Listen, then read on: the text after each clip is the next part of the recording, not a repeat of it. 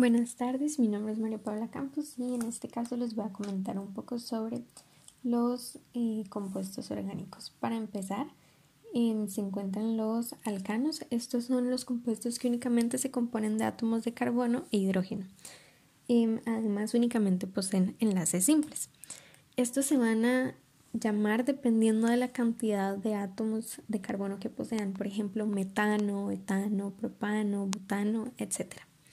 Em, existen varias formas de representarlos, por ejemplo, por medio del nombre, la estructura de Kekulé, la estructura condensada e incluso modelos de esferas y barras que van a dar una vista 3D. Em, por otra parte, se encuentran los grupos alquilos. Este se produce al em, sustituir un hidrógeno de un alcano.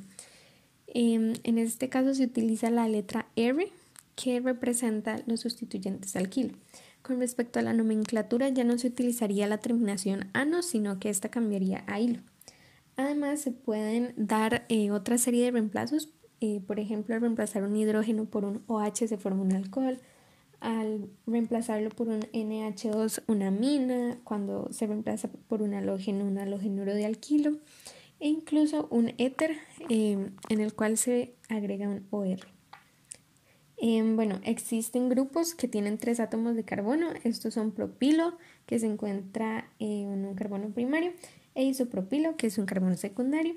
Posteriormente, los que tienen cuatro átomos de carbono, el butilo y el isobutilo primarios, el secbutilo sería secundario y el trebutilo sería terciario. Con respecto a la nomenclatura, eh, lo primero que se debe hacer es identificar el hidrocarburo principal, es decir, la cadena más larga. Posteriormente se van a eh, buscar los sustituyentes y se van a colocar delante del nombre del hidrocarburo y se va a utilizar un localizador, es decir, el número eh, de carbono en el que se encuentra. Em, bueno, se debe recalcar que los sustituyentes se deben encontrar lo más cercano posible al inicio de la cadena, es decir, se va a buscar que tengan el menor número posible. Y en caso de que se encuentren varios, em, varios eh, grupos, se va a ordenar en, el que aparezca primero dependiendo de la cadena. Posteriormente se encuentran los cicloalcanos. Estos eh, son anillos y son representados por esqueletos estructurales de enlaces carbono-carbono. Al ser anillos eh, van a tener dos hidrógenos menos que, los, em, que las otras estructuras y en este caso el eh, hidrocarburo principal sería el anillo. Además se encuentran los halogenuros de alquilo. Estos, eh, como les mencioné anteriormente, se producen al reemplazar un halógeno en el alcano y la particularidad que tiene es que el nombre eh, halogenuro eh, únicamente se debe agregar el uro más el grupo alquilo.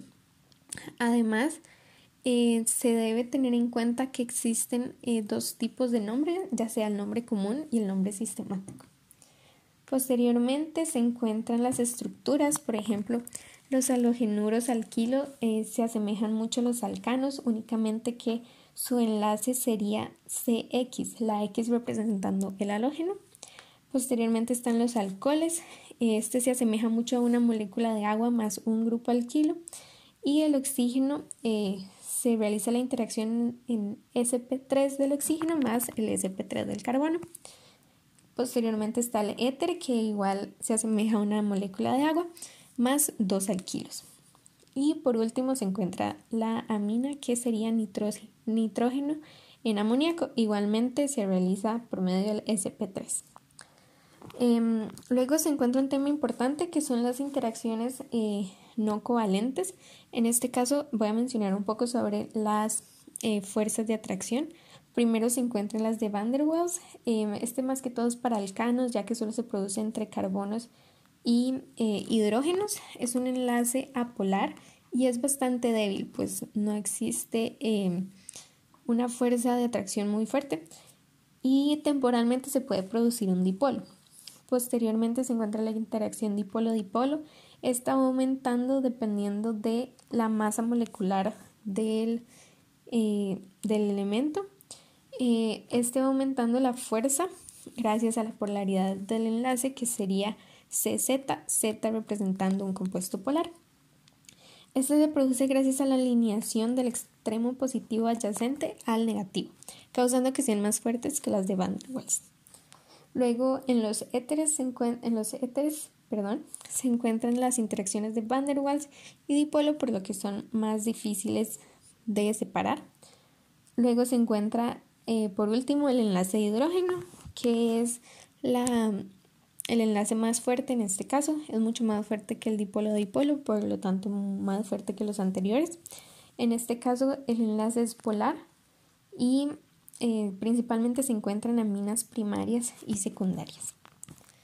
Em, con respecto a la solubilidad, como les comentaba, un componente polar tiene que, un solvente polar se tiene que disolver en un eh, disolvente polar, perdón, un soluto polar y un no polar en un disolvente no polar.